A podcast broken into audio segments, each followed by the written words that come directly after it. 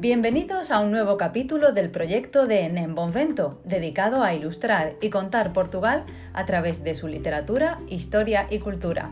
Soy Beatriz Padrón y espero que la historia de esta semana les ayude a conocer mejor a nuestro país vecino, que por cierto celebró el lunes uno de sus festivos nacionales, la instauración de la República. Por eso voy a aprovechar que el Tajo pasa por Lisboa y a explicarles uno de los movimientos que ayudó en su proclamación la Liga Republicana de las Mujeres Portuguesas. Então, estão prontos? Vamos a isso!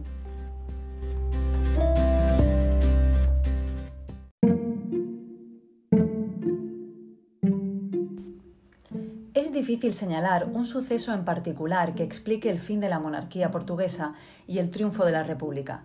Como todo en la historia, se trata de un cúmulo constante de hechos, algunos explosivos, como el atentado que acabó con la vida del rey Carlos y su heredero, otros humillantes desde el punto de vista internacional, por ejemplo, el ultimátum de Inglaterra ante la aspiración de Portugal de establecer un corredor entre sus colonias de Angola y Mozambique, que por cierto es una historia interesantísima de la que ya hablaremos en otro capítulo, lo prometo.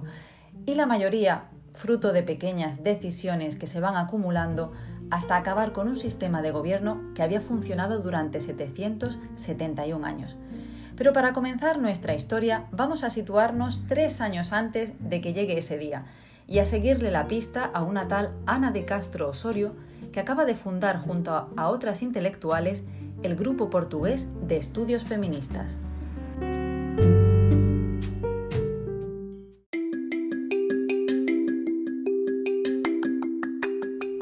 Castro Osorio era escritora y periodista.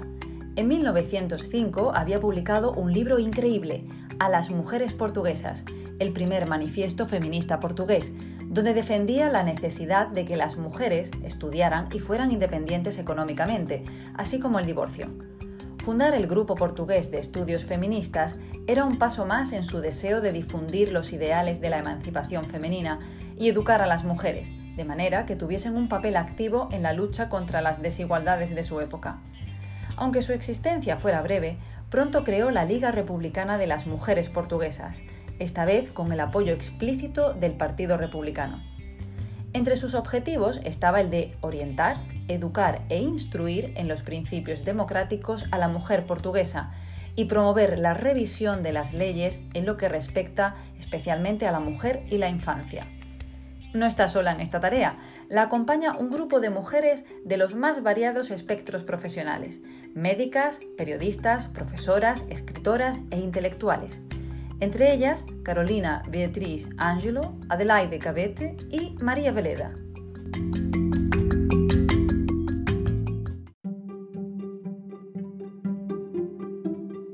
La llegada de la República, la Liga cree que es el momento de presionar para que se modifiquen las leyes que afectan a la mujer. Ana de Castro considera que hay que ir poco a poco y su petición tiene un cariz moderado.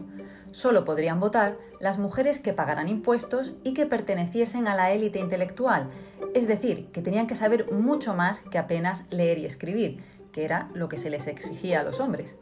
María Veleda se levanta en armas y con ella la mayoría de la Liga de Mujeres. Aceptar esa propuesta era renunciar a su máxima reivindicación. Como diría ella misma, sería una injusticia negar a algunas un derecho que es de todas. Las mujeres, ricas o pobres, intelectuales o analfabetas, deben poder votar en igualdad de derecho con los hombres. Sentenciando, se debe pedir todo, y si no nos dan ese todo, entonces no aceptaremos nada.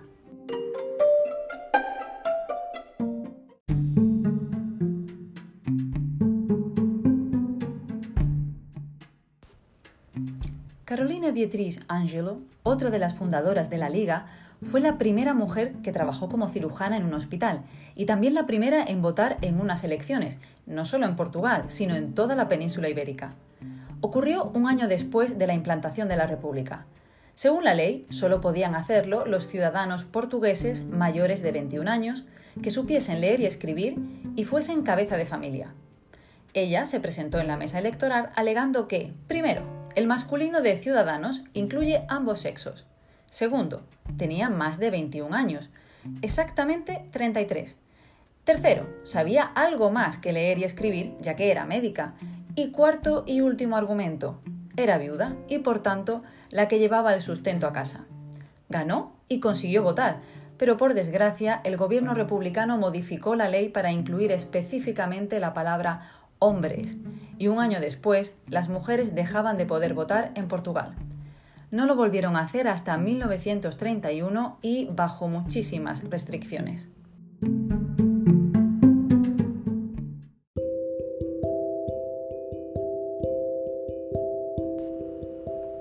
El trabajo de la Liga Republicana de Mujeres estuvo siempre unido a la protección de la infancia, ya que mujeres y niños formaban un todo indisociable y ambos eran los más desprotegidos en la sociedad del momento. Su primera publicación se llamaba de hecho La mujer y el niño, y durante siete años sostuvieron sin apoyo del Estado la obra maternal, que prestaba auxilio a niños abandonados, huérfanos, mendigos u obligados a prostituirse. En ese sentido, la Liga denunció a dos proxenetas que raptaban y seducían a preadolescentes para que trabajasen en la prostitución y reclamó que se alterara la ley que permitía la libertad confianza a los detenidos por abusos sexuales a niños.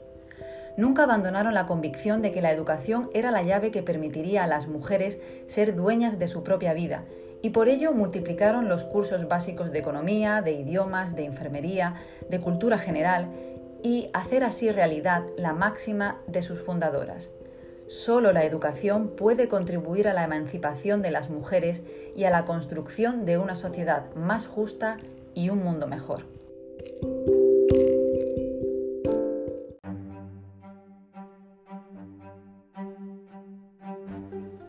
La Liga Republicana de las Mujeres se extinguió en 1919 pero antes de hacerlo ya había llamado poderosamente la atención de una de nuestras periodistas más brillantes y audaces, Carmen de Burgos, que saludaba con estas palabras a la nueva República.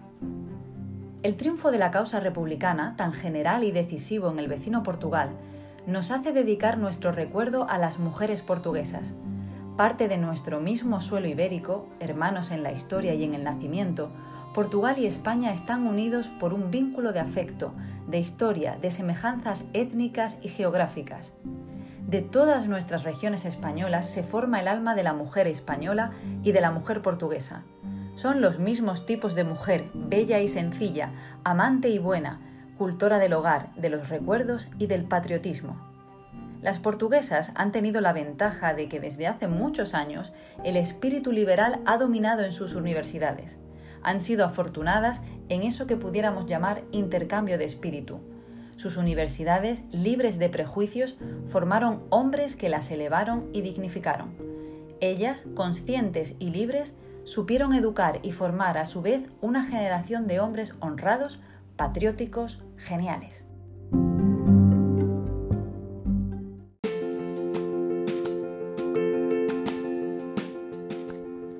A pesar de las desilusiones que vivió con el devenir político de la República, Ana de Castro no dejó de escribir e inventar nuevas formas de dar una voz propia a las mujeres, y no solamente eso, sino también de hacerle entender a los hombres que existían y que merecían su lugar en el mundo laboral, porque para ella tenían que comprender que auxiliar la obra inteligente y autónoma de la mujer, honrar y dignificar su actividad era la mejor forma de ser patriota.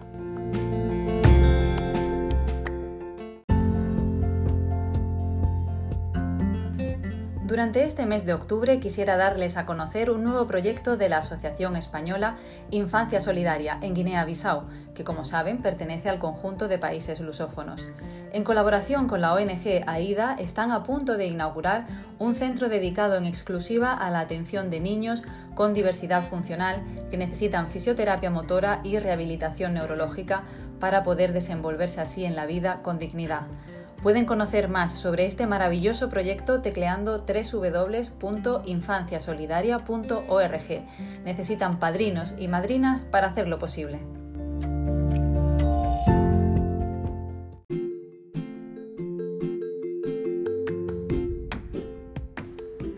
Muchas gracias por haber llegado hasta aquí y espero que hayan disfrutado de esta historia. Recuerden suscribirse para no perder ningún capítulo en Spotify, iTunes, Google Podcast y otras plataformas y no dejen, claro, de seguirme en redes sociales.